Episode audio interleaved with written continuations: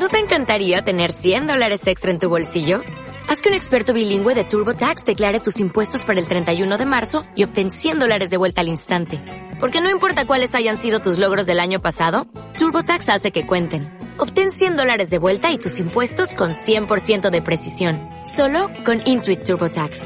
Debes declarar para el 31 de marzo. Crédito solo aplicable al costo de la presentación federal con TurboTax Full Service. Oferta sujeta a cambios o cancelación en cualquier momento.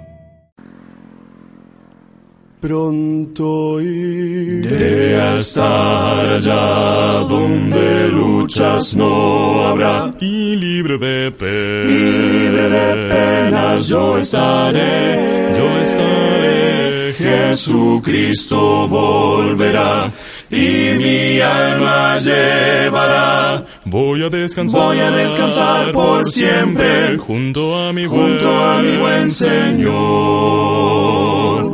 Ya pronto vendrá. Ya pronto vendrá el Rey de los siglos. Rey de los siglos a llevar. Sí, a llevarme al dulce hogar. Al dulce hogar donde no No habrá. habrá allí tinieblas, Sino ricas bendiciones. Voy a descansar. Voy a descansar por siempre. Junto a mi buen. Junto a mi buen Señor.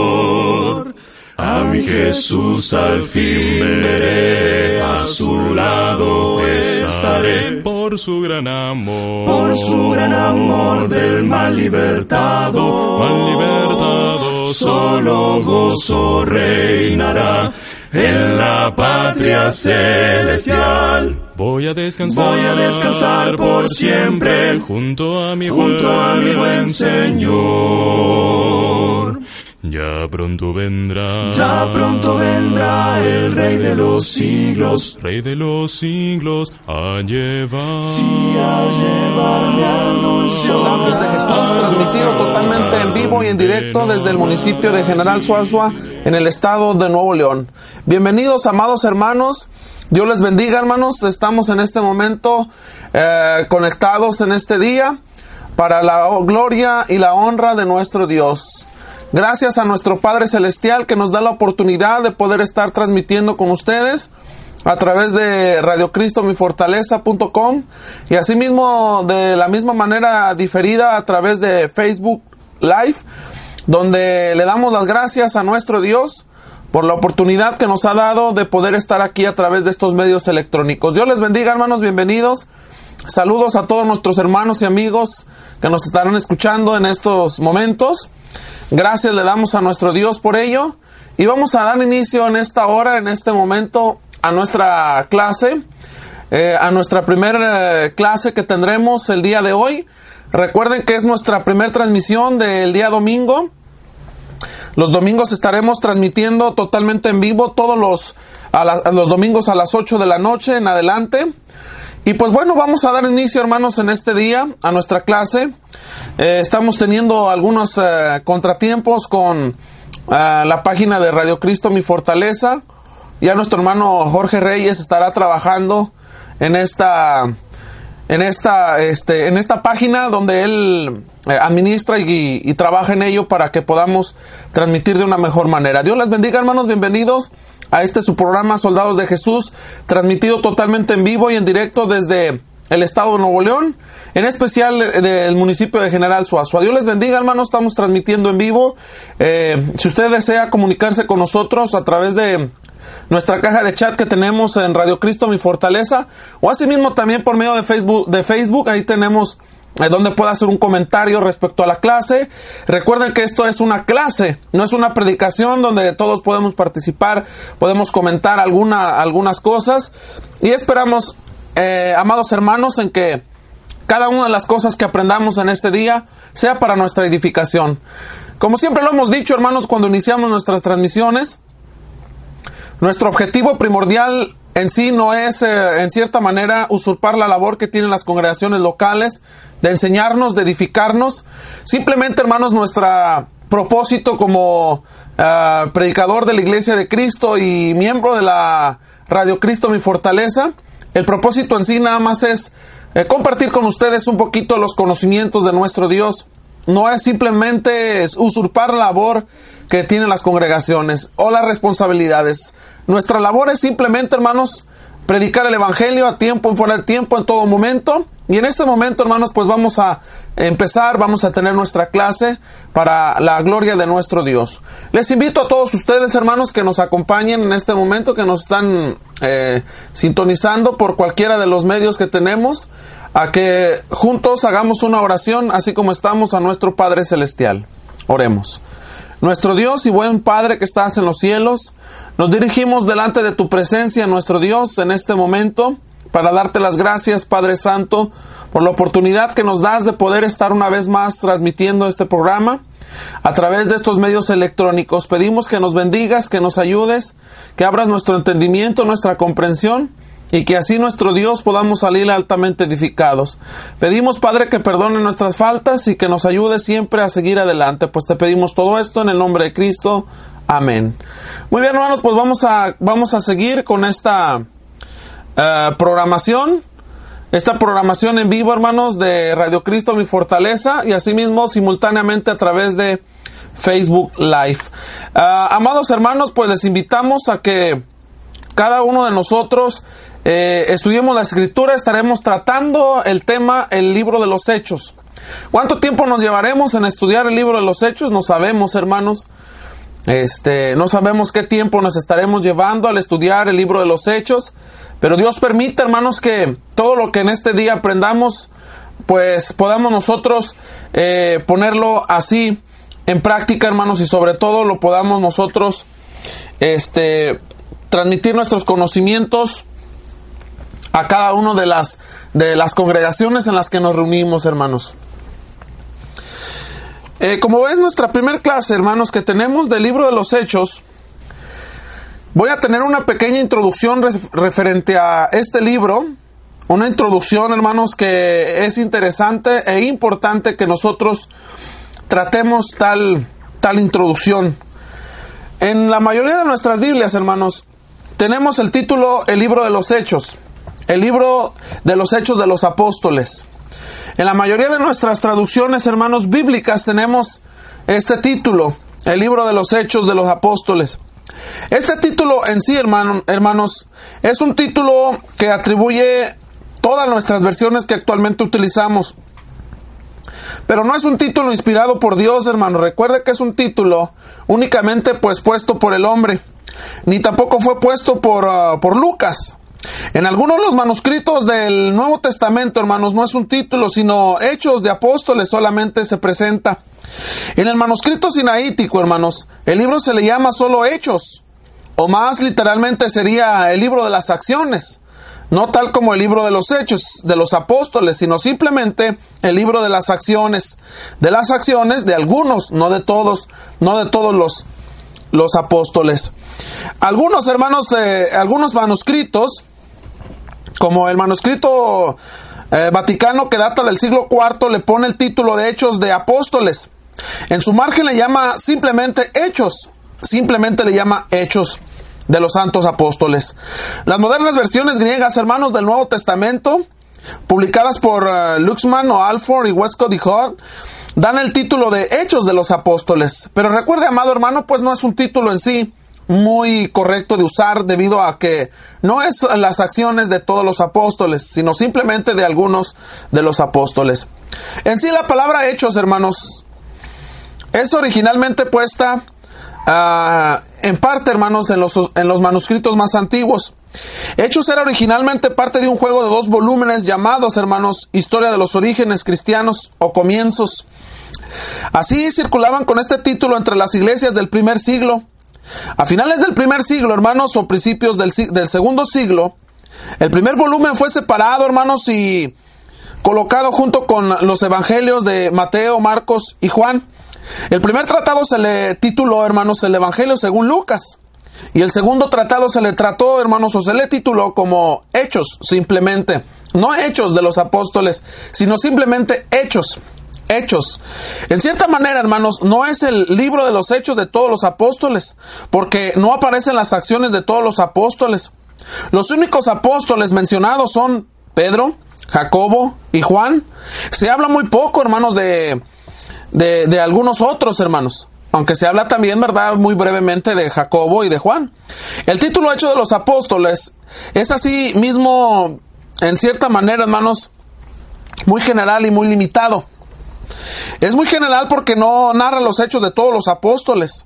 Es muy limitado, hermanos, porque aparte de Pedro y, Pablo, los personajes principales del libro de los hechos no son apóstoles, hermano. No son apóstoles. Son simplemente cristianos comunes como nosotros. Cristianos como Esteban, cristianos como Felipe, como Bernabé, Silas, Timoteo, Apolos, Aquila y Priscila. Así que este libro, hermano, solo, se, solo le llamaremos nosotros, le titularemos, perdón, libro de hechos. Este libro es el, es el Génesis, hermanos, del Nuevo Testamento. Es el Bereshit, el principio, hermanos, porque aquí está el comienzo de la iglesia de Cristo, el cumplimiento de la promesa del Señor en Mateo capítulo 16, versículo 18, donde el Señor dijo, si yo te digo que tú eres Pedro, y sobre esta roca yo edificaré mi iglesia, las puertas del Hades no prevalecerán contra ella. Este es el cumplimiento, hermanos, el libro de los hechos, ¿de qué? De la profecía puesta y predicada por Cristo, hermanos. Recordando que este libro es el comienzo del Nuevo Testamento, no son los evangelios, hermano.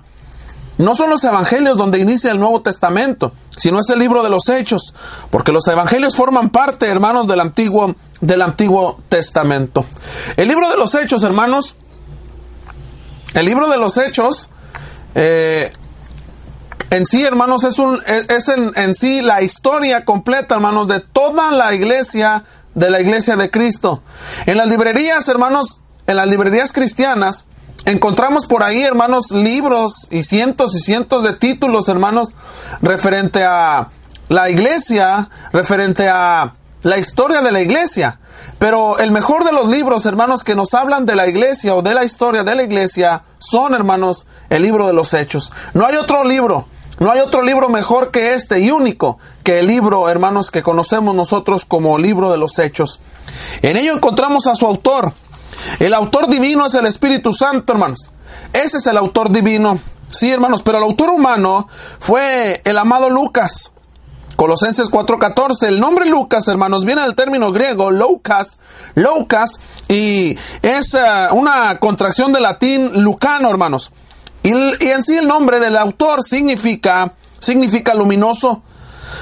Tanto como en el Evangelio de Lucas como en Hechos, encontramos el mismo estilo literario, hermanos, y el mismo interés en asuntos eh, médicos mediante el uso de vocablos acostumbrados por los médicos de este tiempo. La evidencia externa, como la interna, hermanos, está de acuerdo sobre lo que acabamos de decir, sobre lo que acabamos de mencionar, hermanos, del libro de los Hechos. La evidencia externa, hermanos, nos habla y nos dice de que realmente sí, eh, el autor eh, de este libro de los Hechos es es Lucas, hermanos. Podemos mencionar a varios hermanos referente a la evidencia externa. A Irineus en el año 180 después de Cristo. El llamado Prócolo anti-marcianita dice, hermanos, que el título en sí es atribuido, es llamado, hermanos, para, ¿para quién? Para simplemente eh, Lucas, hermanos. Esto es un aproximado del entre el 160 y 180 después de Cristo, hermanos. Esto es lo que podemos mirar acerca de algunas otras cosas, ¿verdad? Por ejemplo, tenemos también a Eusebio, a Tertuliano, eh, eh el canon a Muratorio también nos habla de que Lucas es el, es el escritor, hermanos, el autor material de este, porque recuerde que el autor intelectual en sí es el Espíritu Santo. Como evidencia interna, notamos la palabra nosotros muchas veces. Notamos el uso, hermanos, médico. Notamos especialmente eh, eh, la utilización de palabras y términos o terminologías médicas que solamente Lucas como médico sabía. Ahora, ¿quién era Lucas? Podemos preguntarnos, hermano. ¿Quién era Lucas? Ciertamente, ¿quién era Lucas, hermanos? Podemos hacernos esta pregunta. Lucas era gentil con probabilidades de que fuera griego, hermanos. Según la tradición, su hogar estaba en Antioquía, hermanos, de Siria. Según la tradición nos dice que el hogar de Lucas, hermanos, se encontraba en Antioquía de Siria. Lucas no fue testigo ocular de la vida de Cristo, según lo narra él en, el Evangelio de Lucas, capítulo 1, versículo 2. Fue compañero de Pablo, Filemón 24. Lucas fue más que un médico, hermanos. Fue un valiente servidor que padeció muchas cosas semejantes a las que padeció el apóstol Pablo. Lucas, hermanos, fundó congregaciones y sobre todo Lucas era un hombre inspirado por Dios. Lucas, hermanos, era un hombre de conocimiento con una mente analítica con una mente brillante. El actuar, el actuar de él, hermanos, era movido totalmente por el Espíritu, por el Espíritu Santo, hermanos. Eso es lo que podemos ver así rápidamente, hermanos, del escritor, del escritor Lucas. Vamos a hablar un poquito acerca de la fecha, hermanos, de escritura. Recuerden que cuando hablamos de fechas, hermanos, hablando de cualquier libro de la escritura, de cualquier libro inspirado por Dios, hermanos, hablando de fechas, son fechas aproximadas. No son fechas en sí, hermanos, eh, exactas, son fechas aproximadas que nos, que nos pueden acercar, hermanos, en sí un poquito a la realidad. Se dice que el libro de los Hechos, hermanos, como segundo tratado, porque recuerde que el primer tratado en sí, hermanos, fue el libro de Lucas o el Evangelio de Lucas, según Lucas. Eh, este tratado, hermanos, que es el libro de los Hechos, se escribe en el año 62 después de Cristo o a, principios del 63 aproximadamente. Entre el 62 y el 63, hermanos, es cuando se escribe este, este tratado. En lugar de la escritura, ¿Cuál es el lugar de la escritura, hermanos? Lo más cercano es que Lucas y Hechos fueron escritos durante un largo periodo de tiempo, hermanos. Lucas no, Lucas ah, pudo haber llevado un diario al viaje con Pablo. El Evangelio de Lucas y muchos de, muchas partes del libro de los Hechos, hermanos, pudieron ser escritos, hermanos, en conexión con la visita de Lucas a Jerusalén. Cuando Pablo estuvo encarcelado en Cesarea por dos años, hermanos, según Hechos capítulo 24, versículo 27, Lucas permaneció en Palestina reuniendo información y escribiendo al final de los dos años. Lucas, hermanos, viajó con Pablo a Roma, según Hechos 27.1, y permaneció con él ahí según lo dice, lo narra el versículo 23 de la epístola que le escribe Pablo a Filemón. El libro de los Hechos, hermanos, probablemente se completó allá, allá en, en, Roma, hermanos. Esto es lo que podemos mirar acerca del lugar, el lugar de la escritura, hermanos. ¿Quiénes son los receptores? ¿Quiénes son los receptores, hermanos? Bueno, ahorita vamos a hablar un poquito acerca de ellos. Así también nos interesa, hermanos, y nos llama mucho la atención, en cierta manera, eh, ¿Cuál es el propósito de este libro? ¿Por qué el Espíritu Santo, hermanos, inspiró a Lucas a escribir acerca de este libro? ¿Por qué, hermanos? ¿Por qué escribir del Evangelio de Lucas? ¿Por qué escribir, hermanos, después del Evangelio de Lucas? Hablando acerca de la vida de Cristo. Ahora, ¿por qué escribir, hermanos, acerca de la iniciación de la iglesia de Cristo y sus primeros 40 años, hermanos, de funcionamiento? Lucas, hermanos, tenía un propósito histórico. Lucas y Hechos tienen un, una fuerte, un fuerte propósito histórico, hermanos, porque narran la vida de Cristo y la historia de la iglesia primitiva. Qué hermoso es esto, hermanos, mirar el libro de Lucas, mirando y analizando la vida de Cristo. Y a su vez, estudiar el libro de los Hechos, hermanos, donde miramos en sí el inicio de la vida, de la historia, hermanos, de la iglesia primitiva. Lucas, hermanos, como historiador era y fue muy cuidadoso. Él investigó, hermanos, con diligencia. Lucas capítulo 1, versículo 3, donde nos dice ahí las sagradas escrituras, la investigación diligente que él hizo.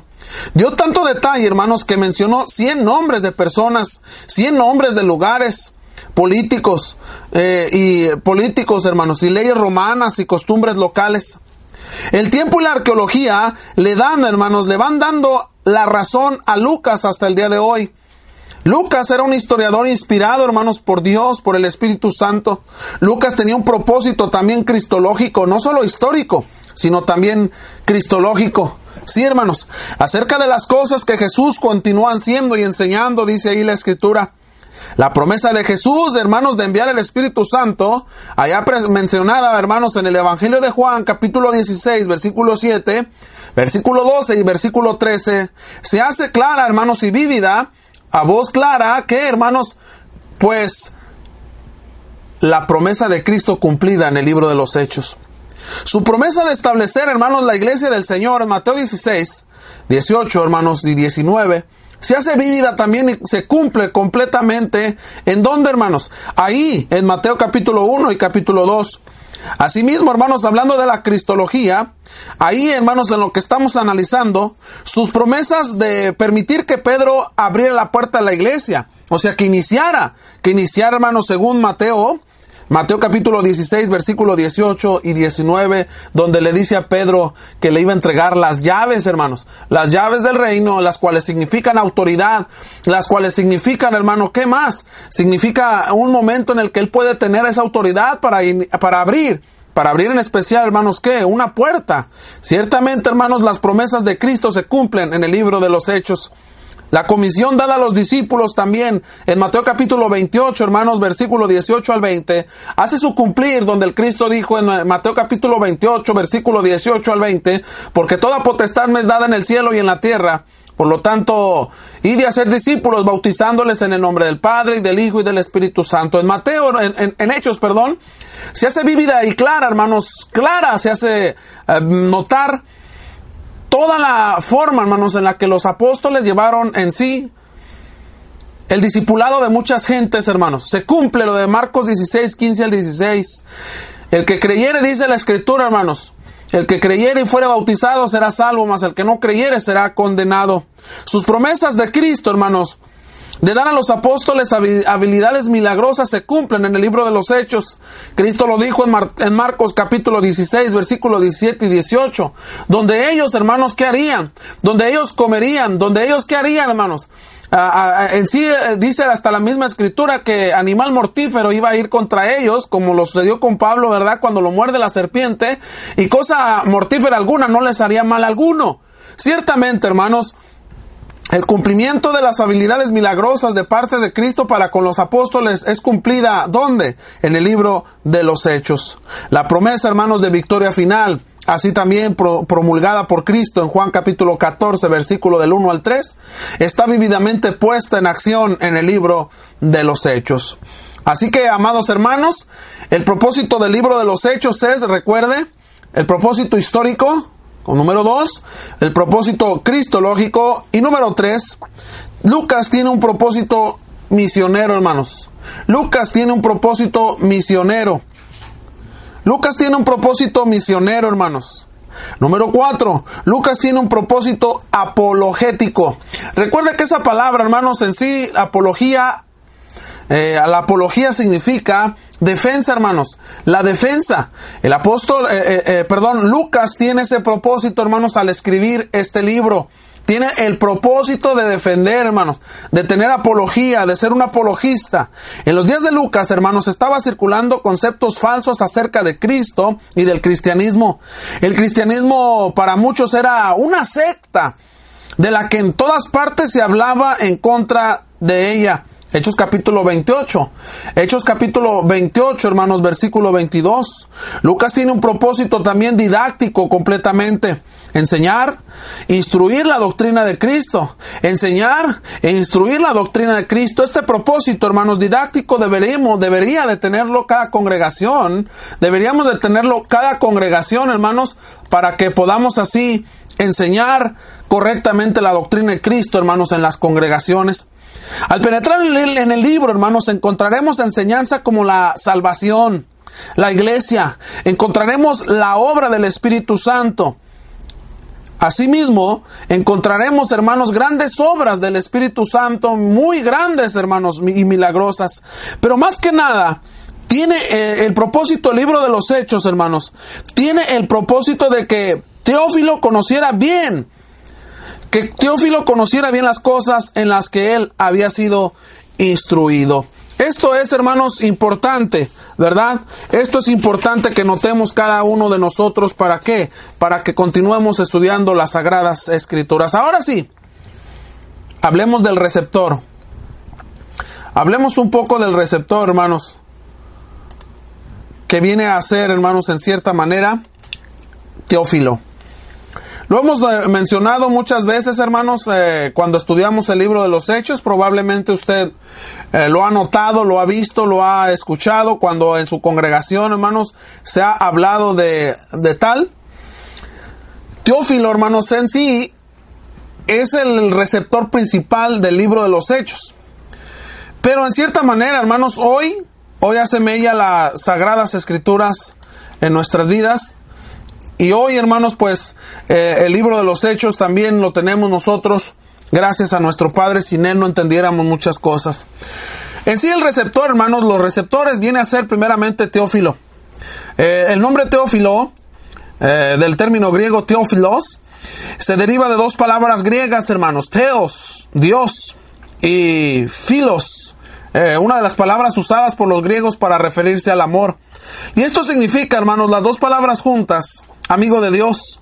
Lucas, Lucas, hermanos, en cierta manera, Lucas al comienzo, hermanos, al comienzo de su vida,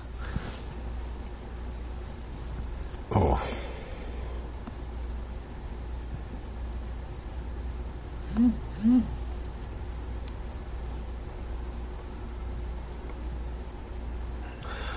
Lucas al comienzo de su vida, hermanos, de antemano, nosotros notamos esto, hermanos. Tuvo la oportunidad, hermanos, de poder explotar sus conocimientos de medicina con su amo que estaba enfermo, en peligro de morir. Viene a ser Teófilo, hermanos, su amo, el que estaba en peligro de morir. Así que por este acto, Teófilo, hermanos, le dio su libertad. Le dio su libertad, hermanos, a Lucas. Teófilo era un oficial romano, hermanos. Teófilo era un hombre, hermanos, común en aquellos días. En Lucas capítulo 1, versículo, versículo 1 al 4, nos hace una indicación, hermanos Lucas, que Teófilo era un cristiano, tal vez relativamente nuevo. No se sabe, al igual que Lucas, cómo fue su conversión. No sabemos de qué manera se convirtió. Lo único que nos da a entender o nos da indicios la escritura es esto, hermanos, que eh, supuestamente, ¿verdad? Que él al igual que Lucas, fueron convertidos, fueron, fueron hijos de Dios, pero en sí no sabemos, hermanos, de qué manera llegaron ellos a ser cristianos. Hablemos un poco del libro antes de pasar, hermanos, a nuestra, al análisis, al análisis de, de cada una de estas cosas. Hablemos un poco del libro, hermanos.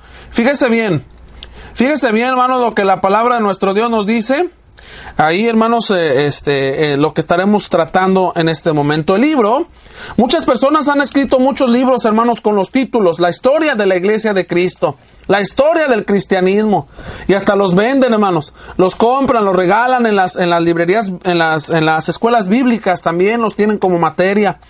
La historia de la iglesia de Cristo, la historia del cristianismo. Sí, hermanos, pero sabemos que no hay libro alguno, hermanos, que nos hable de la historia de la iglesia. Solo el libro de los hechos es el único libro que nos habla de ello. Sin el libro de los hechos, hermanos, no supiéramos nada de la historia de la iglesia. El único libro que tiene el Nuevo Testamento nos relata desde la inauguración de la iglesia detalladamente hasta las misiones de la iglesia. Es este, el libro de los Hechos. Lucas escribe dos libros, hermanos. El primero sobre los hechos de Jesucristo y el segundo sobre los hechos del Espíritu Santo, obrando, hermanos, obrando completamente en la iglesia que Cristo edificó. Así que, amados hermanos, amados amigos, que nos están escuchando en esta noche, lo que podemos mirar, hermanos, y decir en este día es claramente que no existe libro alguno que se asemeje al libro de los hechos. No hay historia fuera del libro de los hechos de la iglesia que Cristo edificó. No hay historia. No hay historia por completo, hermanos, de la iglesia que Cristo edificó más que el libro de los hechos. Amados hermanos, esta es una breve introducción a este pequeño libro, a este pequeño libro de los hechos. Digo pequeño, hermanos, de una manera eh, respetuosa, pero sabemos que en sí es un libro grande, hermanos, porque hay mucha enseñanza. Es una pequeña introducción a este tema, a este estudio del libro de los hechos, hermanos, de una manera con, de una manera concisa, de una manera clara. Adentrémonos hoy en este día, adentrémonos, hermanos, rápidamente, cada uno de nosotros, a estudiar, hermanos, versículo a versículo. Es lo importante de estudiar las escrituras, hermano. Esto es lo importante de estudiar las escrituras. Cada uno de nosotros como estudiantes de la escritura, es necesario, hermanos, que nos profundicemos, que adentremos, que nos metamos, que así como el buzo, hermanos, se entra a la profundidad, así también nosotros escudriñemos las escrituras. Dice ahí el versículo 1. Si usted gusta abrir sus Biblias, hermano, ahí donde usted está. Si usted es muy gustoso de acompañarnos, hermanos, con la lectura, vea lo que dice el capítulo 1, versículo 1, hermanos, de libro de los Hechos. Dice el versículo 1 del capítulo 1. En el primer tratado, oh Teófilo, hablé acerca de todas las cosas que Jesús comenzó a hacer y a enseñar. Ahora, hermanos, ahora lo que estamos mirando aquí, aquí comienza la instrucción. Aquí comienza la instrucción última de Jesucristo, hermanos, antes del inicio de la iglesia, de la iglesia de Cristo. Fíjese bien, voy a darle lectura nuevamente al versículo 1. Dice, en el primer tratado, ¿cuál tratado? Acuérdese, hermano, el, el Evangelio de Lucas. Acuérdese que dijimos en la introducción, hermanos, que el libro de los hechos, hermanos, no estaba dividido, era una, estaba en cierta manera, hermanos, algo junto con el Evangelio de Lucas, pero después se hizo una separación. En el primer tratado, oh Teófilo, dice aquí la escritura, hermanos, hablé acerca de todas las cosas que Jesús comenzó a hacer y enseñar. Dice aquí, en el primer tratado. Es el Evangelio que escribe Lucas, hermanos. En este primer tratado se registra la vida de Jesús desde que él nació hasta que él ascendió a los cielos. Lucas, hermanos, conecta su investigación y relato en forma temática del primer tratado, el Evangelio según Lucas. Y el libro de los Hechos nos dice ahí, en Lucas capítulo 24, versículos 50 al 53. El segundo relato, hermanos, que es el libro de los Hechos, encontramos la continuidad del ministerio de Jesús a través de los apóstoles y de toda la iglesia hasta hoy, hasta hoy en día, hermanos clara, clara y precisamente, hermanos, podemos encontrar y mirar esto, hermanos. Dice ahora la escritura. A esto lo estamos haciendo, a cada versículo lo estaremos haciendo pedacitos, hermanos, cada que tengamos nuestra lección. Lo estaremos haciendo, lo estaremos haciendo pedacitos, hermanos, este, este versículo. Dice, oh Teófilo, en el primer tratado, oh Teófilo, en el primer tratado se le llama excelentísimo, hermano. En el Evangelio de Lucas a Teófilo se le llama excelentísimo, hermanos. Claramente, ahí lo miramos, lo notamos, sí. Ahora bien, notemos, hermanos, claramente lo que la escritura nos dice referente a este, este personaje llamado Teófilo. Recuerde, en el Evangelio de Lucas se le llama excelentísimo. Esta es una forma de llamar a un hombre de honor, hermano. Siendo Teófilo un oficial romano, eh, por eso Lucas utilizó tales frases para llamarle así, hermanos, por su autoridad que tenía Teófilo. Muchos traductores, hermanos, han dicho que no es en sí una persona, sino que por su significado en el griego se dirige Lucas a todos los amados de Dios, la cual realmente no es así, la cual realmente no es no es así, hermanos. Entonces, nosotros nosotros tenemos que meditar y mirar esto, hermanos, nosotros tenemos que ver esto. ¿Por qué? Porque dice ahí la escritura referente a Teófilo, hablando de su nombre, hermanos, lo hemos dicho ahí ahorita cuando hablamos de los receptores, cuando hablamos de, los de los de los receptores, sí, hermanos, eh, hablamos de que eh, el nombre Lucas es un nombre compuesto y significa, hermanos, eh, en sí, ¿verdad? Eh, las dos palabras juntas eh, en la construcción gramatical significa el amigo de Dios. ¿Por qué? Porque es Teófilos, Teófilo, perdón, Teófilo. Teos, Dios, filos, amigo, el amor de amigos. Entonces, con ello nos da a entender la escritura, hermanos, que clara y precisamente eh, este nombre es muy hermoso. Y sabe una cosa, hermano. Hoy en la actualidad no hemos conocido, o al menos un servidor, no conoce a ninguna persona que se llame de esta manera, Teófilo, ¿verdad? Amigo de Dios. Después dice el versículo 1, hermanos, también hablé acerca de todas las cosas que Jesús comenzó a hacer y a enseñar. Hablé acerca de todas las cosas que Jesús comenzó a hacer y a enseñar. Bien, Lucas, hermanos, nos resume todo el contenido del primer tratado, que es el Evangelio, hermanos, el Evangelio que él mismo escribió. Aquí tenemos algo fundamental en la instrucción general, hermanos, de Cristo antes de la inauguración de la iglesia en Jerusalén. Lucas, hermanos, hizo una investigación con un esmero profesionalismo, siendo así un historiador excelente. Él comenzó con todo el origen de Jesús hasta su asunción, hermanos. Sí, comenzó desde el origen de Jesús hasta su asunción. Lucas capítulo 1, versículo 3 clara y precisamente, hermanos. Hoy Lucas deja plasmada la mejor manera de enseñar que fue, mire bien, hermano, errores que cometemos a veces nosotros como cristianos, errores que nosotros cometemos a veces, hermanos, como qué, como hijos de Dios. ¿Cuáles? Que primero queremos, hermanos, ¿qué? Queremos hacer las cosas al revés en lugar de hacer las cosas bien. ¿Por qué, hermanos? Porque precisamente Lucas, hermanos, nos da a entender a todos nosotros la manera, hermanos, en la que Cristo actuaba con los hermanos desde desde con los ah, discípulos, hermanos, desde el momento en el que cada uno de ellos estaba con el Señor. ¿Qué es lo que hacía el Señor? Dice que Jesús comenzó, ¿qué, hermanos? A hacer. Hoy en la actualidad, hermanos, pues como que estamos un poco al revés, ¿verdad? La situación. ¿Por qué, hermanos? Porque en lugar de comenzar nosotros a hacer, en lugar de comenzar nosotros a hacer, hermanos, comenzamos primero a enseñar. Y ese es un grave error, hermanos, que de antemano hemos cometido muchos de nosotros probablemente. Es un grave error, hermanos, que hemos cometido probablemente muchos de nosotros.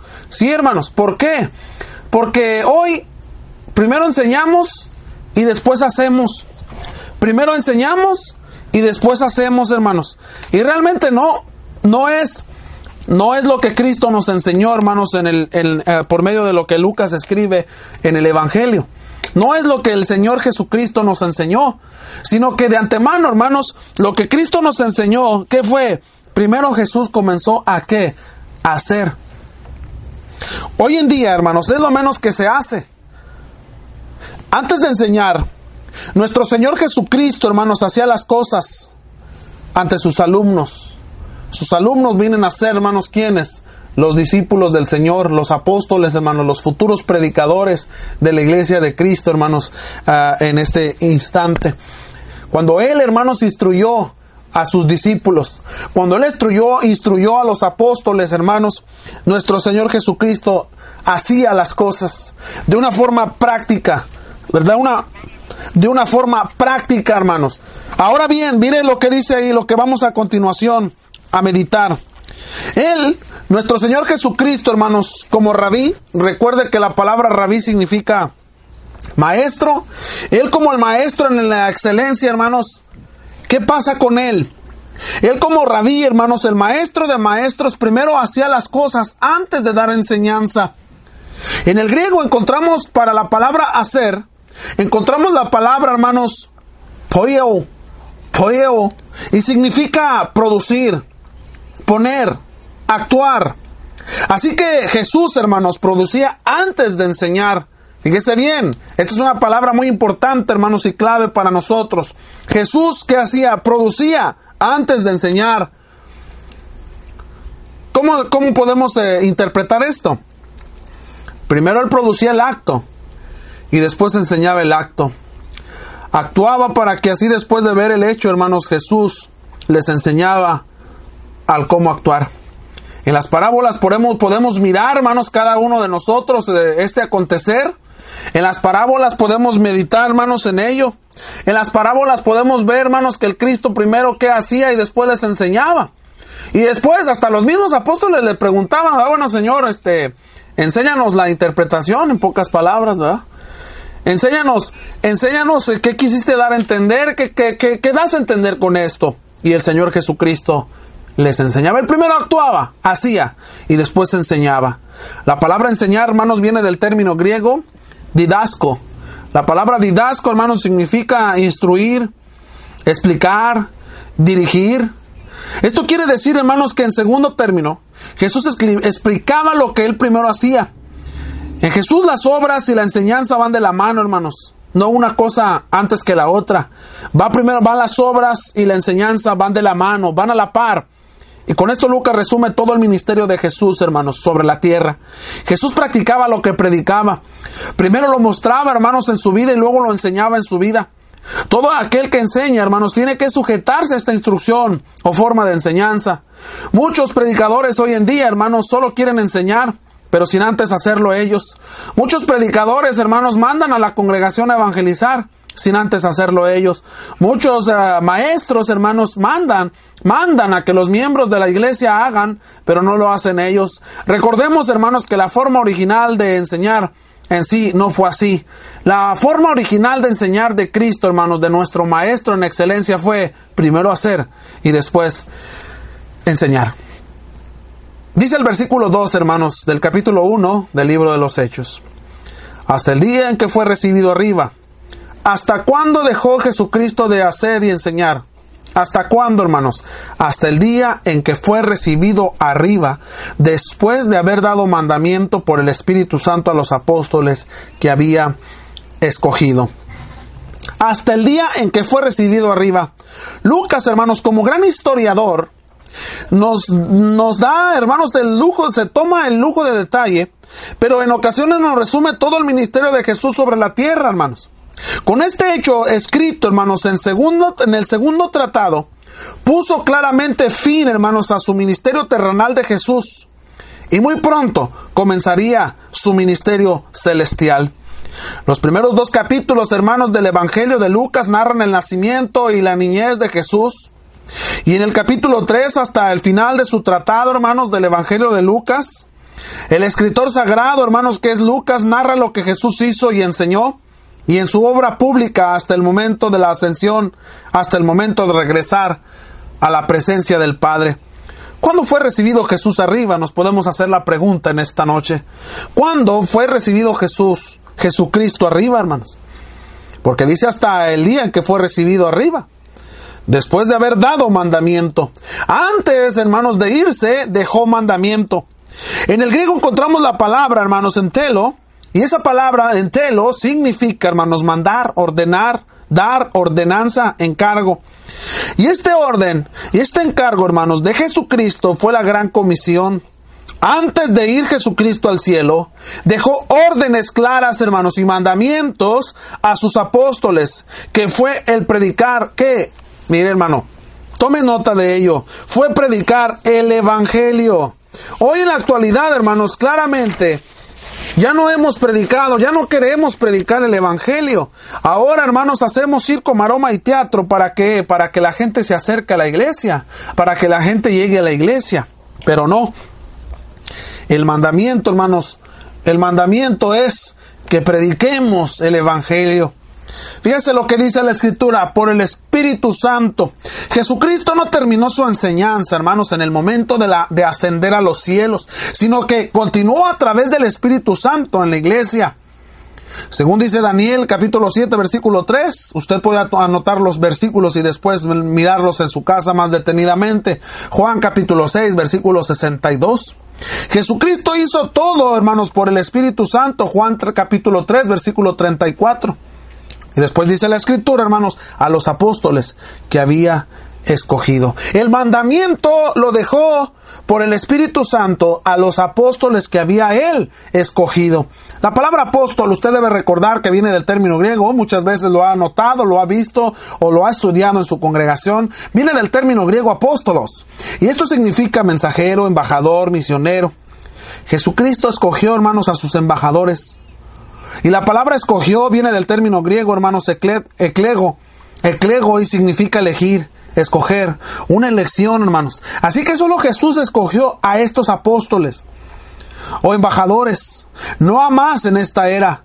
Solo fueron tres hermanos contando al apóstol Pablo. Así que aquí están los embajadores de Dios, los verdaderos testigos de Dios, los atalayas, los pregoneros del Señor, hermanos para poder verificar un verdadero apóstol, era necesario, hermanos, que fuera un testigo ocular. Un testigo ocular. Y el Señor eligió solo a trece, entre ellos a Pablo. En su vida de Jesucristo, hermanos, instituyó una escuela bíblica a la cual ellos estaban ahí. Instituyó una escuela bíblica para que esos hombres, quienes eran los futuros predicadores, teniendo como alumnos a estos doce hombres, a los cuales les enseñó todo el consejo de Dios, los apóstoles fueron escogidos para ser los testigos de Cristo, hermanos, clara y precisamente. Juan capítulo 15, versículo 27, Lucas capítulo 24, versículo 48. Hechos capítulo 1, versículo 8. Los apóstoles fueron escogidos, hermanos, por Cristo para ser sus embajadores plenamente vestidos del poder para continuar la obra de Cristo. He aquí algunos pasajes, hermanos, para la elección que Jesucristo hizo para los apóstoles. Mateo capítulo 10, versículo 2 al 4. Marcos capítulo 3, versículo 13 al 19. Lucas capítulo 6, versículo 13, hermanos, al 16. Y ello nos damos cuenta, amados hermanos, que con ello que, que mencioné ahorita, que Cristo, hermanos, instituye levanta, construye, autoriza, permite. Una escuela bíblica. Sí, porque todas las congregaciones somos una escuela bíblica. Todas las congregaciones, amados hermanos, somos una escuela bíblica, donde estamos estudiando la palabra de Dios, donde nos estamos profundizando a la escritura, hermanos. Así lo enseña la epístola a los Efesios. Versículo 3 del capítulo 1 del libro de los Hechos. Si usted tiene algún comentario, amado hermano, háganoslo saber a través de la caja de chat de Radio Cristo Mi Fortaleza o a través de Facebook, también ahí estamos al pendiente. Versículo 3 del capítulo 1 del libro de los Hechos. Dice la escritura, a quienes también, después de haber padecido, se presentó vivo con muchas pruebas indubitables, apareciéndoles durante 40 días y hablándoles acerca del reino de Dios. Dice la escritura ahí, a quienes también, esto se refiere, hermanos, a los once apóstoles que habían en ese momento antes de la elección de Matías y Pablo. Sí, a quienes también después de haber padecido, la palabra padecido, hermanos, viene del término griego pasco, y esto significa, hermanos, soportar, sobrellevar, experimentar, sufrir. Así que esto no, nos da a entender, hermanos, el sufrimiento que pasó el Señor Jesucristo en la cruz, su pasión, el sufrimiento entero de Jesucristo desde antes de ser arrestado, hermanos, hasta el momento de llegar a ser crucificado en la cruz. Después de soportar y experimentar este terrible sufrimiento, sí, hermanos, después de haber padecido, dice la Escritura, después de haber sufrido tanto, se presentó vivo, con muchas pruebas indubitables. Muchos dicen que Jesucristo, hermanos, es simplemente un charlatán Muchos dicen que Jesucristo es un profeta. ¿Cuál de los profetas se ha levantado, hermanos, con poder como Cristo Jesús? ¿Juan el Bautista? ¿Oseas? ¿Malaquías? ¿Abdías? ¿Ageo? ¿Quién? Ninguno. Todos están en el sepulcro. Se presentó vivo después de haber sido crucificado, después de haber sido asesinado. Se presentó vivo. ¿Con qué, hermanos? No se presentó solo, con las manos vacías se presentó con muchas pruebas indubitables, hermanos. La palabra presentó viene del término griego, hermanos, paristemi, y esta palabra, hermanos, significa claramente lo siguiente, significa estar cerca, presentarse, estar presente, venir, estar juntamente con. La palabra vivo viene del término griego, hermanos, sao, y significa vivir, estar vivo, quedar vivo, o sea que tiene vida. La palabra prueba indubitable es porque a veces son palabritas, hermanos, que no entendemos. Usted subrayele ahí, póngale el significado de, la, de tales palabras. La palabra indubitables. Esta palabra, hermanos, viene de un término griego también, hermanos, que nos da a entender lo siguiente. Del término griego tecmerión, tecmerión. Y la palabra tecmerión significa, hermanos, prueba, convincente. El Señor Jesucristo no se presentó solamente así, se presentó con pruebas, pruebas hermanos, convincentes, que nos convencen esas pruebas, sí. En el siglo I, hermanos, había personas que negaban la resurrección de Jesucristo como hasta el día de hoy. La negaban rotundamente. Negaban que Cristo había resucitado de entre los muertos. Negaban que Jesucristo hubiera vencido la muerte, hermanos. Y hasta el día de hoy muchos niegan, hermanos, tal cosa. Negaban que Cristo había resucitado con poder. Estas personas, llamadas los saduceos, siendo personas llenas de tradiciones de los padres, ellos creían que el alma, hermanos, perecería con el cuerpo, negando la persistencia del alma, negando la persistencia del alma, hermanos, después de la muerte. Negaban completamente la resurrección del cuerpo y en especial la de Jesucristo. Así que Lucas con este verso, hermanos, nos ofrece la más grande de las evidencias de la resurrección de Jesucristo. Un hecho sobre el que descansa todo el mundo, hermanos, de la doctrina del cristianismo. Primero los Corintios capítulo 15 versículo 14. La resurrección fue el hecho o evidencia respecto a la muerte de Jesús, hermanos. No fue solo un, un, martirio, sino una redención triunfal. No fue solo una muerte, sino fue, hermanos, una victoria. Con esto y más hechos, que presentaremos más adelante, hermanos, no nos queda duda alguna respecto a la resurrección de nuestro Señor Jesús. No nos queda duda alguna, hermanos. Según lo que estamos estudiando y lo que vemos en la Escritura, no nos queda duda alguna de que Cristo se levantó de entre los muertos. Y no solo eso, perdón, sino que dice la escritura, apareciéndoseles. Sería un fantasma, hermanos, como a veces se cree, un fantasma, apareciéndoseles. La palabra apareciéndoles viene del término griego, hermanos, obnomai, obnomai, y esta palabra significa presentarse, dejarse ver, presentarse, dejarse ver, hermanos.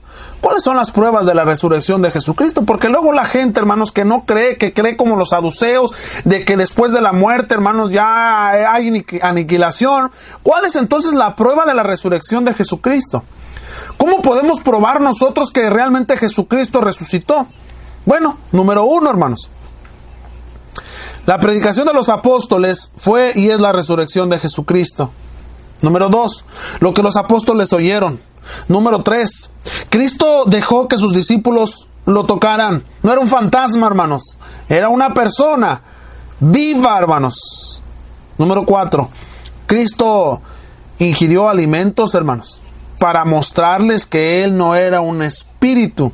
Lucas capítulo 24, versículo 36 al 43. Puede notar usted también Hechos capítulo 10, versículo 40 y 41. Así que, amados hermanos, la resurrección de Jesús fue confirmada por, número uno, la naturaleza, hermanos, de la tumba. Juan capítulo 19, versículo 41. En esos tiempos existían sepulcros familiares, hermanos, como cuevas donde ponían a toda la familia. Como hoy que te venden, eh, que te venden cuádruples o triples, ¿verdad? Hacia la parte eh, inferior. Pero en aquel entonces eran tipo cuevas. La sepultura de Jesús no fue así, hermanos. No fue de una manera conjunta, familiar, donde había muchos, muchos cuerpos. Era una cueva nuevecita, recuerda, hermanos. La sepultura de Jesús, hermanos, no había más cuerpos. Y no podía haber confusión en cuanto a la identidad del cuerpo de Jesús. El sepulcro de Jesús fue labrado en la peña y era nuevo. José de Arimatea, hermanos, puso el cuerpo de Jesús en el sepulcro nuevo. No había sido usado por nadie. Había sido labrado en la piedra. Había sido labrado en ese lugar. Si Jesús hubiera sido sepultado en una cueva, hermanos, los enemigos habrían podido decir que sus discípulos robaron el cuerpo por alguna salida de la cueva. Pero el sepulcro de Jesús, hermanos, pero el sepulcro de Jesús, que fue labrado en peña, no había tales salidas. Una entrada y una salida. No había muchas. No había muchas entradas. Y no solo eso, se registran soldados cuidando la entrada. Mateo capítulo 27, versículo 60. Durante los 40 días, hermanos, que duró Jesús sobre los apóstoles, que entre los apóstoles no estuvo en una forma continua con los futuros predicadores, sino que se menciona más de 10 apariciones. Muchas otras apariciones, hermanos, aparentemente no fueron registradas, pero lo que tenemos en evidencia textual, hermanos, a la resurrección está en 1 Corintios capítulo 15, versículos 5 al 8. Y podemos notar, hermanos, que Jesús, hermanos, también apareció, en especial a algunas personas. Podemos notar como a María Magdalena en Marcos 16, 9 en Juan capítulo 20, versículo 11, hermanos, podemos notar ahí clara y precisamente la aparición de Cristo a algunas personas en lo particular. Ahí lo podemos notar. Dice en Mateo capítulo 28 también, hermanos, versículo 9 ah, y 10, que apareció a otras mujeres. No sabemos su nombre de tales mujeres, no sabemos quién era, solamente dice que apareció a otras mujeres. Apareció también a Pedro, hermanos, según Lucas 24, 34 apareció a dos discípulos, hermanos, que iban a Emaús, Lucas capítulo 24, versículo 15, hermanos. Apareció a los doce apóstoles una semana después, estando presente Tomás, donde el incrédulo no creía que había resucitado el Señor. Apareció a los siete junto al mar, hermanos de Tiberias. Apareció a más de 500 hermanos a la vez. Primero a los Corintios capítulo 15, versículo 6. Apareció a Jacobo solo, primero a los Corintios capítulo 15, versículo 7. Apareció a los once apóstoles, primero a los Corintios capítulo 15, versículo 7, hermanos. Lucas capítulo 24, versículo 44 al 49. Claramente miramos cada una de estas cosas, hermanos, que estamos nosotros estudiando. Estudiando. Apareció, hermanos, entonces, muchas ocasiones de una manera, hermanos, tan hermosa, tan eficaz de aparecer, hermanos, en general. Así que con todos estos hechos, hermanos, tenemos la evidencia clara para confirmar el, al 100% la resurrección de Jesús. Es muy extenso, hermanos, y no se puede negar. Algunas versiones, hermanos, traducen la palabra apareciendo por siendo visto. Por siendo visto. Con la resurrección de Jesús se confirma, hermanos, completamente su deidad. Romanos 1.4. Y fue para nuestra justificación, Romanos 4.25. Dice la escritura, hermanos, que el Señor Jesucristo apareció durante 40 días. El tiempo completo que Jesús estuvo, hermanos, con los futuros pregoneros, con los futuros predicadores, con los futuros ministros del Evangelio, con los futuros uh, hombres, hermanos, embajadores del reino. Y aquí surge una pregunta. ¿Por qué 40 días más? Si estuvo tres años, tres años y medio aproximadamente con ellos. ¿Por qué 40 días más? ¿No fueron suficientes los tres años, tres años y medio, hermanos, aproximadamente de instrucción? ¿No fueron suficientes? Los discípulos o futuros predicadores, hermanos, necesitaban ser reorientados respecto al futuro en acontecimientos a la muerte, hermanos, y resurrección de Jesucristo. Esto por todo lo que sucedió en la crucifixión de Jesús. ¿Cómo estaban los pobres apóstoles? Los discípulos necesitaban entender mejor cuál sería la misión que ellos tenían que acatar y dónde la iniciarían. El propósito de Jesús al permanecer, hermanos, en la tierra por este periodo de 40 años no fue simplemente disfrutar de un convivio con sus amigos, de volverlos a ver, sino para prepararlos, hermanos, ¿para qué? ¿Para qué? Para la obra de ministerio, para prepararlos y lanzarlos al campo de batalla, hermanos. Este fue el propósito de los 40 días extras del Señor aquí sobre la tierra. 40 días fueron los que Moisés duró en el monte cuando la ley fue dada, Éxodo 24, 18. Jesús ayunó 40 días, Mateo 4, 2. ¿Será una coincidencia o será algo divino? Saque usted las conclusiones. Y dice el versículo que durante 40 días el Señor Jesucristo, ¿qué hizo, hermanos? Reorientándoles y hablándoles acerca de qué? Del reino de Dios. Hablándoles acerca del reino de Dios. La palabra reino viene del término griego, hermanos, basileía. Y la palabra basileía significa reino, reinado, gobierno. La palabra, el reino de Dios, hermanos, aparece aproximadamente en el Nuevo Testamento 33 veces. En especial, hermanos, en el Evangelio de Lucas. En el Evangelio de Lucas eh, encontramos algunas de ellas aproximadamente 15, en el Evangelio de Marcos 4. Y en Mateo también encontramos algunas más. Hablando acerca del reino de los cielos, hermanos, encontramos una, una eh, referencia en el Evangelio de Juan y seis veces en el libro de los Hechos. Eso fue el tema principal, hermanos, de Jesús al inicio de su ministerio, Mateo capítulo 4, versículo 17, arrepentidos porque el reino de los cielos se ha acercado. Muchas de sus parábolas, hermanos de Jesús, inician con estas palabras. Porque el reino de los cielos es semejante a, el reino de los cielos es semejante a. Y el propósito de Jesús era recordarles tal cosa, hermanos. Hacerles recordar, reorientar a los apóstoles. Recordarles el inicio, hermanos, de el reino de Dios sobre la tierra con poder. La iglesia, con esta instrucción última. Los apóstoles, hermanos, entendieron mejor la naturaleza del reino. Juan capítulo 14, versículo 26. ¿Cuándo vino el reino? Nos preguntamos, porque hoy hasta en la actualidad, hermanos, se sigue teniendo uh, referencia, o se sigue haciendo referencia, hermanos, a qué? Se sigue haciendo referencia, pues simplemente a venga a nosotros tu reino, cuando se hace la famosa oración o la uh, plegaria del Padre Nuestro, ¿verdad? Pero ¿Cuándo vino el reino? En Mateo capítulo 6, versículo 5 en adelante, en la oración modelo, hermanos, que Jesús hizo al Padre, Jesús exclamó una petición, hermanos, muy grande, que pronto estaría el Padre supliendo, hermanos, esta necesidad. Venga tu reino, Mateo 3.2, Marcos 9.1, Lucas 23.51. Jesús dijo en Mateo 16.18, sobre esta roca edificaré mi iglesia. Con esta frase, hermanos, está poniendo completamente la lona con la leyenda próximamente el reino de Dios en Mateo 16, 18. Como cuando se va a establecer o se va a poner, hermanos, una uh, tienda de mercadeo, etcétera, que ponen el anuncio próximamente, tal tienda va a estar aquí. En Mateo 16, 18, el Señor anuncia la llegada del reino. Y el reino iba a venir, hermanos, con poder. Y el reino se presentaría, hermanos, con poder. Los apóstoles recibirían poder cuando el Espíritu Santo llegaría a ellos. Así que el reino, hermanos, vino cuando el poder por medio del Espíritu Santo llegó a los apóstoles en el día de la fiesta del Pentecostés. Y esto, hermanos, era el inicio de la iglesia de Cristo. El reino es la iglesia. Así que, amados hermanos, nosotros como hijos de Dios, hermanos, que estamos ya dentro del reino, no podemos decir que venga el reino, porque el reino ya está.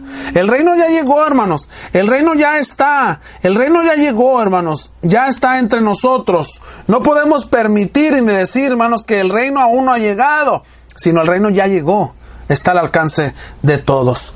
Versículo 4, hermanos, del capítulo 1 del libro de los Hechos. Dice la escritura, y estando juntos, les mandó que no se fueran de Jerusalén, sino que esperasen la promesa del Padre, la cual les dijo, oísteis de mí. Qué maravillosas palabras, hermanos, de parte de Cristo, ¿verdad? Para con los discípulos. Y estando juntos, Cristo, Cristo y los discípulos. Esta palabra, estando juntos, hermanos, viene del término griego sunalizo, que significa comer juntamente con, comer juntamente con, congregar, hermanos, estar con, quedarse con. Por el significado griego, hermanos, sabemos que estaban juntos en una comida entre los once apóstoles, quienes estaban, hermanos, un poco desorientados, confundidos, tristes y pues hasta con un poco de temor. Pero Cristo, hermanos, les dio una gran promesa que les daría a continuación y les dijo, les mandó que no se fueran de Jerusalén. Que no se fueran de Jerusalén, hermanos. Esto corresponde a lo que está presentado en Lucas 24, 49 al 52. En Hechos capítulo 1, verso 12. El profeta Isaías, hermanos, el profeta Isaías, dentro en sí, en su cumplimiento, en su capítulo 2, versículo 2 al 3, profetizó, hermanos, el lugar de donde saldría la ley. Según lo dice Isaías, profetizando en el capítulo 2, versículo 2 y versículo 3. Saldría de Sión, hermanos. Pero de Jerusalén la palabra de Dios saldría. Así que aquí se cumple esta profecía del profeta Isaías, hermano. Se cumple a, grande rasgo la profecía del profeta Isaías. Así como Jesús se vio privado de las comodidades de su ciudad natal, sus predicadores, sus embajadores también no gozarían de estar en su ciudad, hermanos, que era de, en Galilea, sino que el esparcimiento del reino comenzaría particularmente, hermanos, en Jerusalén. Ahí vendría la promesa del Padre, el cual nunca falta a sus el cual nunca falta sus promesas.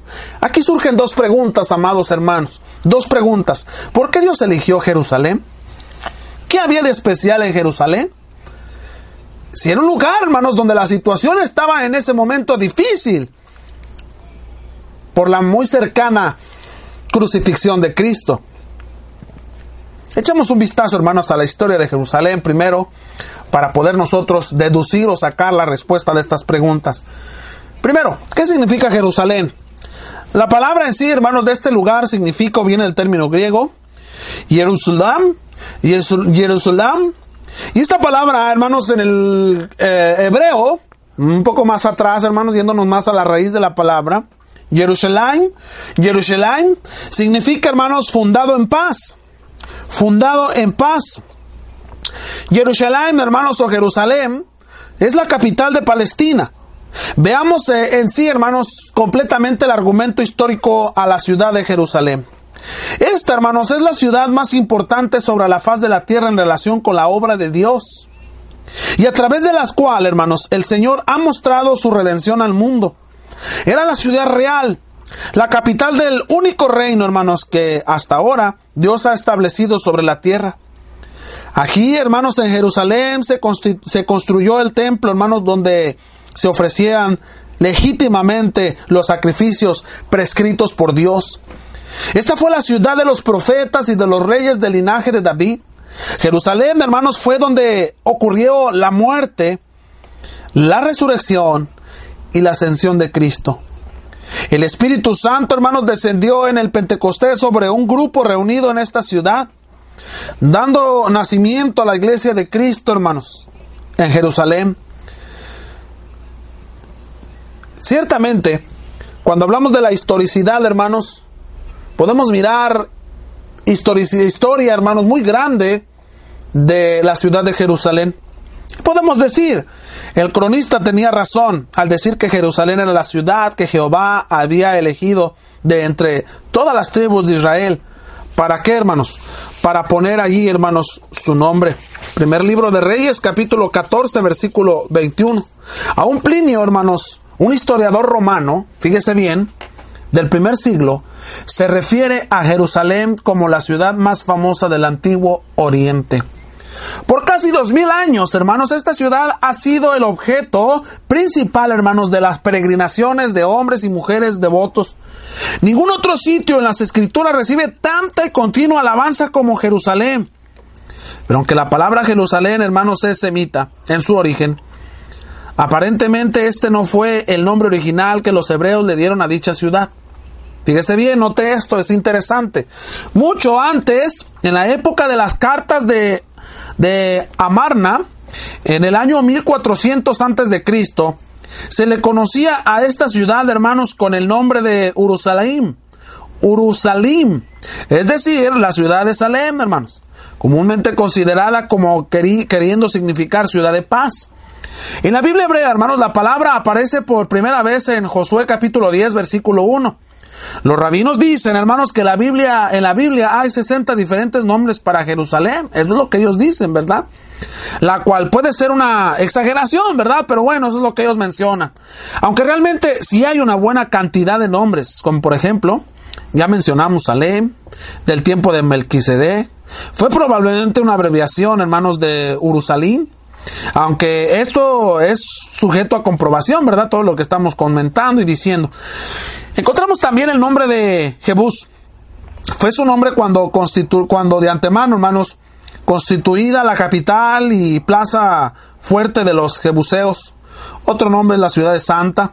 Este nombre que se le ha aplicado, hermanos, a Jerusalén, quizá después de llegar a ser lugar permanente del arca de la alianza, según Nehemías capítulo 11, versículo 1. Otro nombre es Alía, capitalina, nombre dado a la nueva Jerusalén construida por Adriano, hermanos, emperador romano. Después de la destrucción de la antigua, de la antigua ciudad por Tito, hermanos. Otro nombre es el Keutz. En su nombre moderno, hermanos, entre los árabes, quienes quiere decir ciudad santa, el Keutz. El nombre Jerusalén ocurre aproximadamente unas 600 veces en el Antiguo Testamento. Después del libro de los Hechos en el Nuevo Testamento, hermanos, Jerusalén se menciona muy poco. Cuatro veces casi al final, hermanos, de la carta a los romanos. Sí, hermanos, una vez al final de la primera carta a los Corintios y otra vez, hermanos, ¿dónde? En Gálatas. El nombre que más se usa para referirse a esta ciudad, aparte de la Jerusalén, en Sión, el cual ocurre como cien veces en el Antiguo Testamento, a menudo se denomina a Jerusalén, hermanos, como la ciudad de David. Tenemos muchos textos que hablan de ello. Más tarde se aplica este mismo título a Belén, Lucas 2.4 y Lucas capítulo 2, versículo 11. En, contraste, hermanos, con la mayoría de las ciudades que ha sido centro de grandes eventos históricos a través de los siglos, Jerusalén siempre ha permanecido, hermanos, en el mismo sitio. Está situada aproximadamente a 55 kilómetros al este del Mediterráneo y a 23 kilómetros al oeste del Mar Muerto, a una elevación de 797 metros sobre el nivel del mar. La ciudad, hermanos, descansa sobre tres montes. En el monte sudoeste, la ciudad original, hermanos, de los Jebuseos, la ciudad, hermanos, que David capturó y la cual más tarde fue llamada Sión, ocupaba cerca de cuatro o cinco hectáreas. En contraste, el área de la ciudad de Megiddo, hermanos, una fortaleza, tenía como 15 hectáreas aproximadamente. Sobre el monte Ofel, en la parte norte. Fue donde Salomón, hermanos, edificó el gran templo y su palacio. Al este de estos dos montes había un valle bastante pronunciado, hermanos, conocido con el nombre de Quedrón.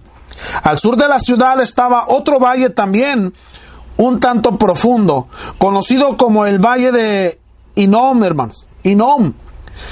En la parte más remota del monte, hermanos, estamos hablando un poquito de la historia de Jerusalén. En la parte más remota, hermanos, del monte, al oeste se encontraba situado el valle de Geena. Que bueno, más adelante podemos hablar acerca de esta, de esta titulación, ¿verdad?, que Cristo utilizó. Realmente, hablando de esto, hermanos, el Geena era ah, una continuación del valle de Inom. Actualmente no se puede establecer, hermanos, con toda precisión, hermanos, las profundidades originales de estos valles, ya que los desechos lo han cubierto en algunos lugares hasta una altura de 16 a 19 metros. Recordemos, hermanos, que Cristo utilizó tales valles, el valle de Inom, ¿verdad? El Gena, para hablar acerca de qué? Para hablar acerca del lugar de tormento, para hablar acerca, hermanos, es una referencia del infierno, ¿sí? Del Gena, claramente. ¿Por qué? Por su acontecer y su ver y su actuar, ¿verdad? De esta ciudad o de estos valles más bien. Bueno, ah, hoy no se puede establecer lo que estábamos mencionando porque tiene una altura aproximadamente, hermanos, de, del desecho de 19, de 16 a 19 metros. Sí, diríamos hoy, un relleno sanitario. La ciudad nunca ocupó, hermanos, nunca ocupó un área grande. Inclusive en el tiempo de Herodes el Grande, el área dentro de los muros no sobrepasaba el kilómetro y medio de largo por un kilómetro de ancho. La ciudad estaba ubicada fuera de lo que era la ruta común, hermanos, de las grandes caravanas. Y en contraste con todo esto, con la mayoría de las capitales del mundo, hermanos, no estaba cerca de un río navegable o algo por el estilo. Por lo tanto, amados hermanos, su tamaño era más o menos algo exclusivo. Por el otro lado, estando a 32 kilómetros, al norte de Hebrón y 50 kilómetros al sur de Samaria. Jerusalén, hermanos, estaba centralmente localizada para servir como capital del reino de Israel. Sí. Hay una referencia, hermanos, a los jebuseos que habitaban que habitaban en Jerusalén en Génesis capítulo 10. Usted lo puede ver ahí en su hogar, versículo 15 al 19. Realmente, hermanos, esta ciudad, hermanos, importante, realmente esta ciudad, hermanos, la primera referencia, hermanos, que se hace referente a Jerusalén como tal, se encuentra en la narración de Abraham, hermanos, entrevistándose con Melquisedec. El rey de Salem, Génesis capítulo 14, lo puede usted ver, versículo 17 al 24. Muchos creen, y la tradición, hermanos, es unánime en este punto, que el lugar donde Abraham iba a sacrificar a Isaac en el monte Moria, Génesis 22, 2, segundo libro de Crónicas, capítulo 3, versículo 1, es el sitio exacto sobre el cual siglos después Salomón edificó el templo. Esto es lo que dice la tradición, ¿verdad? El nombre actual de Jerusalén ocurre por primera vez en Josué capítulo 10, versículo 5, hermanos, donde se relata el hecho de que el rey de la ciudad se confederó, hermanos, con otros cuatro reyes en un intento inútil, hermanos, por derrotar a Josué. En este mismo libro se confiesa francamente que los israelitas fueron incapaces de expulsar a los jebuseos. Lo puede notar usted en el libro de Josué, Josué capítulo 15, versículo 8, Josué capítulo 15, versículo 63, Josué capítulo 18, versículo 28, hermano. Los israelitas tomaron control de la ciudad por un tiempo, hermanos, breve, pero no pudieron conservarla. Jueces capítulo 1, versículo 7. Jueces capítulo 1, versículo 21. No se sabe, hermanos, nada sobre la historia de Jerusalén más, sea de la fuente bíblica o extrabíblica, desde el tiempo de la muerte de Josué hasta su captura por parte de David, hermano. Sí, segundo, segundo eh, libro de Samuel, capítulo 5, versículos 6 al 10. Con la muerte de Salomón, comenzó a opacarse la gloria de Israel, así como también la de Jerusalén. En el quinto año del rey del rey, del reinado, perdón, de Reboam, en el 917 antes de Cristo, Sisac, el rey de Egipto, vino, hermanos, contra Jerusalén sin ningún problema y tomó los tesoros de la casa de Jehová, hermanos, y los tesoros de la casa del rey. Todo lo tomó. También tomó todos los escudos de oro que había hecho Salomón. Esto fue, hermanos, el primero de ocho diferentes saqueos que sufrió el templo de Jerusalén dentro de un lapso, hermanos, de un poco de más de 300 años. Así que con todo esto breve que hemos mencionado, hermanos, con todo esto de historia tan breve que hemos mencionado, en un lapso de tiempo breve, hermanos, que hemos mencionado de historia, nos podemos dar cuenta, hermanos, por qué la importancia ¿Por qué Dios eligió? ¿Por qué Dios, hermanos, mandó? ¿Por qué Dios, hermanos, en cierta manera dijo, hermanos, que los apóstoles esperaran ahí en Jerusalén? Ahora entendemos esto, hermanos, el por qué. ¿Por qué Dios les dijo? ¿Por qué Dios les mandó? Tan, era tan importante era la ciudad, hermanos, que de ahí iba a desprenderse, de ahí iba a abrirse la entrada, hermanos, del reino a toda la persona que así lo deseara. Para terminar el versículo 4 dice, sino que esperasen. Les dijo que se quedaran ahí en Jerusalén, los apóstoles, que esperasen la promesa del Padre, la cual les dijo, oíste de mí. El Padre ya había prometido, hermanos, por medio de Juan el Bautista, que el Mesías bautizaría a los futuros pregoneros, no con agua, hermanos, sino con el Espíritu Santo. Lucas capítulo 3, versículo 16. Los discípulos eh, mismos escucharon a Jesús decir esto, hermanos, y que le serviría como guía en sus ministerios. Juan capítulo 14, versículo 26. El capítulo 15 también del Evangelio de Juan, versículo 26 y 27. Lucas capítulo 12, versículo 12.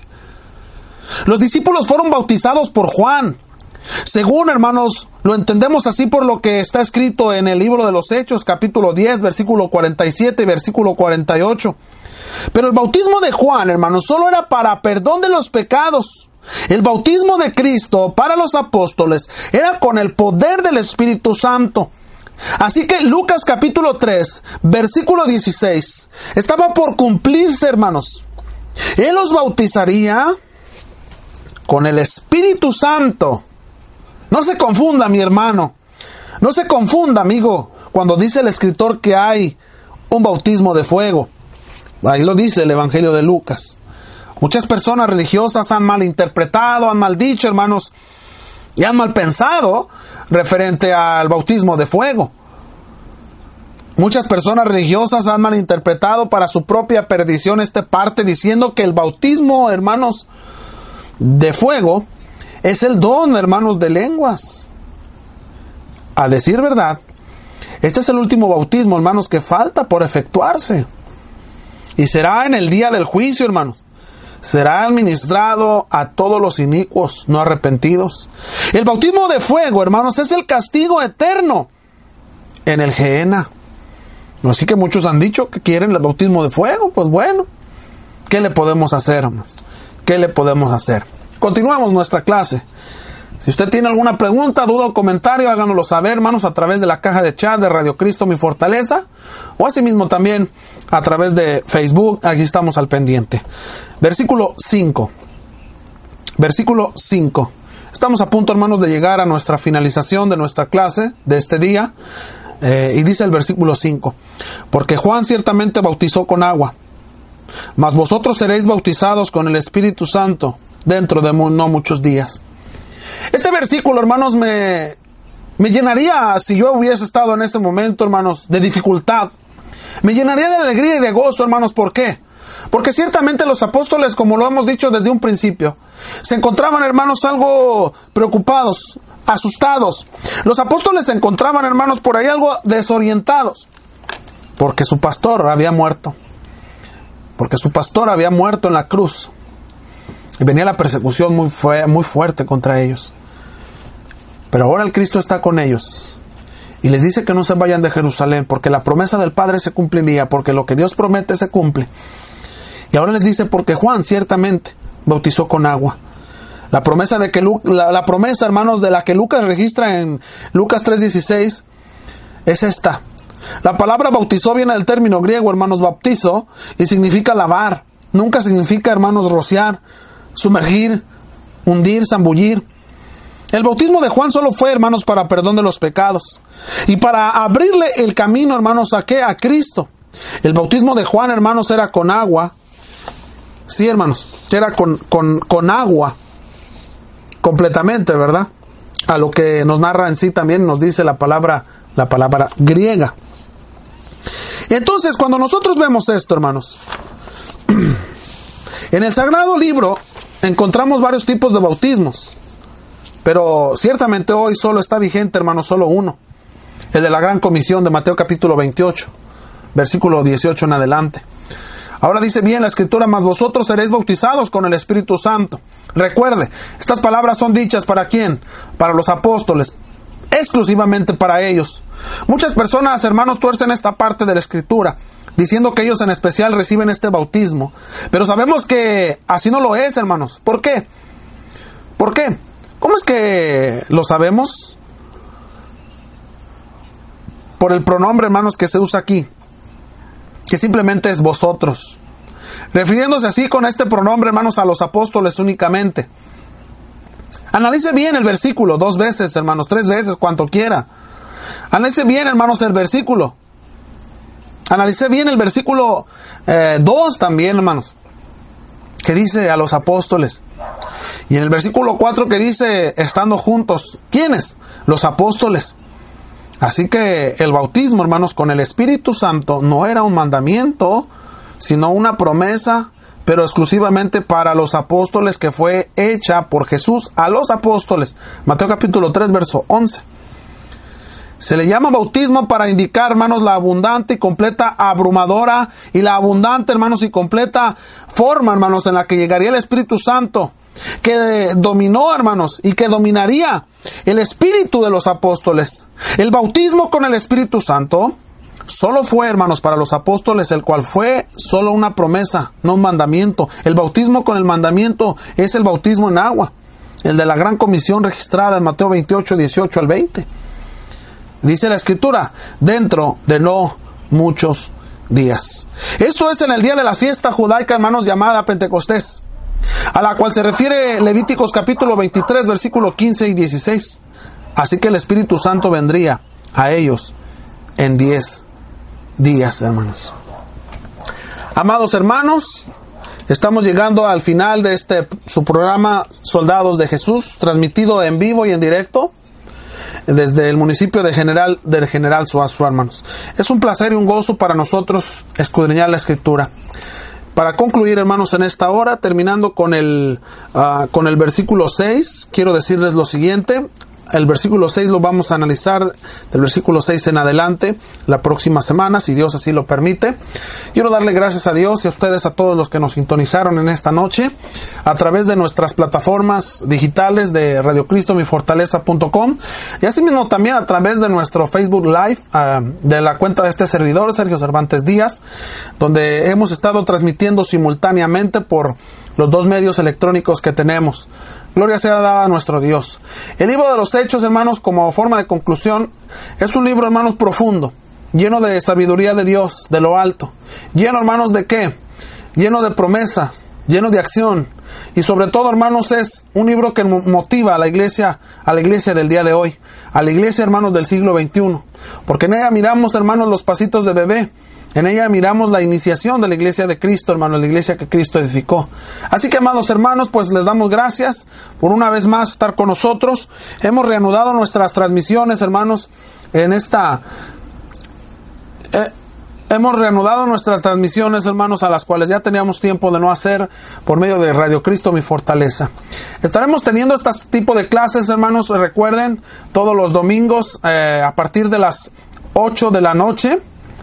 Eh, si, usted ve que no empezamos exactamente a las 8, a veces tenemos algunos problemitas técnicos, ¿verdad? Aún la tecnología falla, eh, pero esperamos, hermanos en Dios, que cada que hagamos estas transmisiones podamos transmitir lo mejor posible, tanto nuestro audio como nuestro, nuestro video. Le agradecemos a todos y cada uno de ustedes, amados hermanos, por estar con nosotros. Esperamos que la próxima semana eh, puedan acompañarnos nuevamente. recuerdo que el día de mañana eh, también tenemos programas Soldados de Jesús en punto de las 8 de la noche. A las 9, perdón, el día lunes. El día lunes estamos transmitiendo a las 9 de la noche. Eh, el día de mañana, si Dios nos permite, hermanos, iniciaremos el estudio de la epístola a los hebreos. Estaremos estudiando la carta a los hebreos.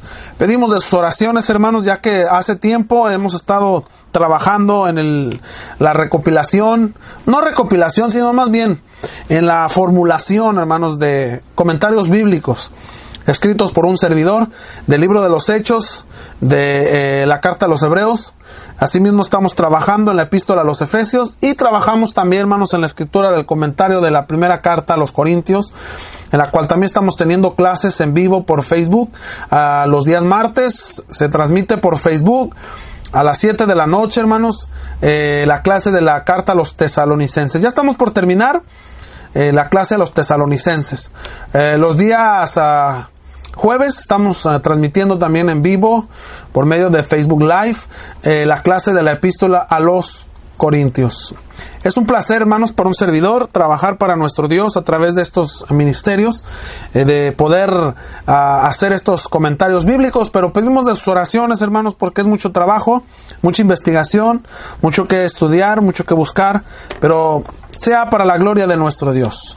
Lo que estamos compartiendo, hermanos, como clase de la el libro de los Hechos, asimismo también de la epístola a los hebreos, son ah, comentarios bíblicos que hemos formulado nosotros desde hace tiempo. Así que, amados hermanos, pues pedimos que oren por nosotros, que ustedes oren a nuestro Dios, hermanos, por estos ministerios. Gracias por su sintonía. Gracias por su sintonía, hermanos, y vamos a hacer una oración para terminar en esta, en esta ah, noche. Eh, vamos a hacer una, una oración a nuestro Padre Celestial. Oremos. Nuestro Dios, nos dirigimos delante de su presencia para darle gracias infinitas por la oportunidad que nos permitió de tener este programa radial a Soldados de Jesús a través de estos medios electrónicos. Gracias por su palabra, nuestro Dios por el entendimiento que nos da de la misma. Ahora pedimos, Padre, que nos ayudes a ponerla en práctica, guardarla y atesorarla en nuestras vidas, y podamos así, nuestro Dios, compartirlas con aquellos que están en necesidad espiritual. Gracias por el libro de los Hechos, nuestro Dios, que nos abre el entendimiento de la iniciación de la iglesia que tu Hijo Jesucristo edificó. Gracias por nuestros hermanos que dieron su vida para el desgaste, desgastaron su vida para el esparcimiento del reino sobre la faz de la tierra. Gracias también en esta noche, Padre Santo, por nuestros hermanos que estuvieron escuchando el mensaje, estuvieron escuchando la clase, que estuvieron atentos, nuestro Dios, al mensaje. Gracias, Padre, por todo lo que has hecho por nosotros, aún sin ser merecedores. Pedimos perdón por nuestras faltas y pedimos también, nuestro Dios, sabiduría para en esta semana inicial poder discernir cada una de las cosas que sucedan en nuestras vidas. Te agradecemos nuestro Dios por todo lo que nos permites vivir, sean para bien, sean cosas para bien, sean pruebas o tribulaciones. Pues te pedimos todo esto y agradecemos el nombre de Cristo. Amén. Muchas gracias, amados hermanos.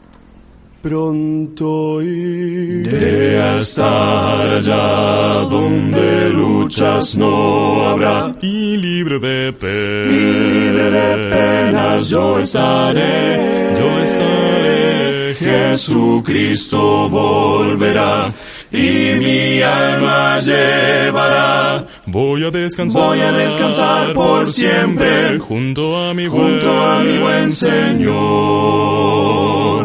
Ya pronto vendrá. Ya pronto vendrá el Rey de los siglos. Rey de los siglos a llevar. Sí, a llevarme al dulce hogar. Al dulce hogar donde no No habrá habrá allí tinieblas, sino ricas bendiciones. Voy a descansar. Voy a descansar por siempre junto a mi buen, Junto a mi buen Señor.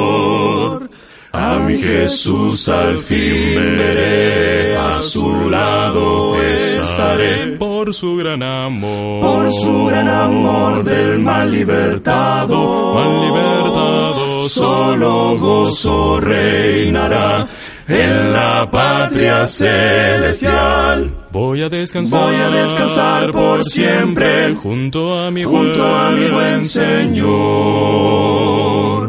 Ya pronto vendrá. Ya pronto vendrá el Rey de los siglos, Rey de los siglos a llevar. sí a llevarme al dulce hogar. Al dulce hogar donde no No habrá habrá allí tinieblas, sino ricas bendiciones. Voy a descansar, Voy a descansar por siempre, junto a mi buen junto a mi buen Señor.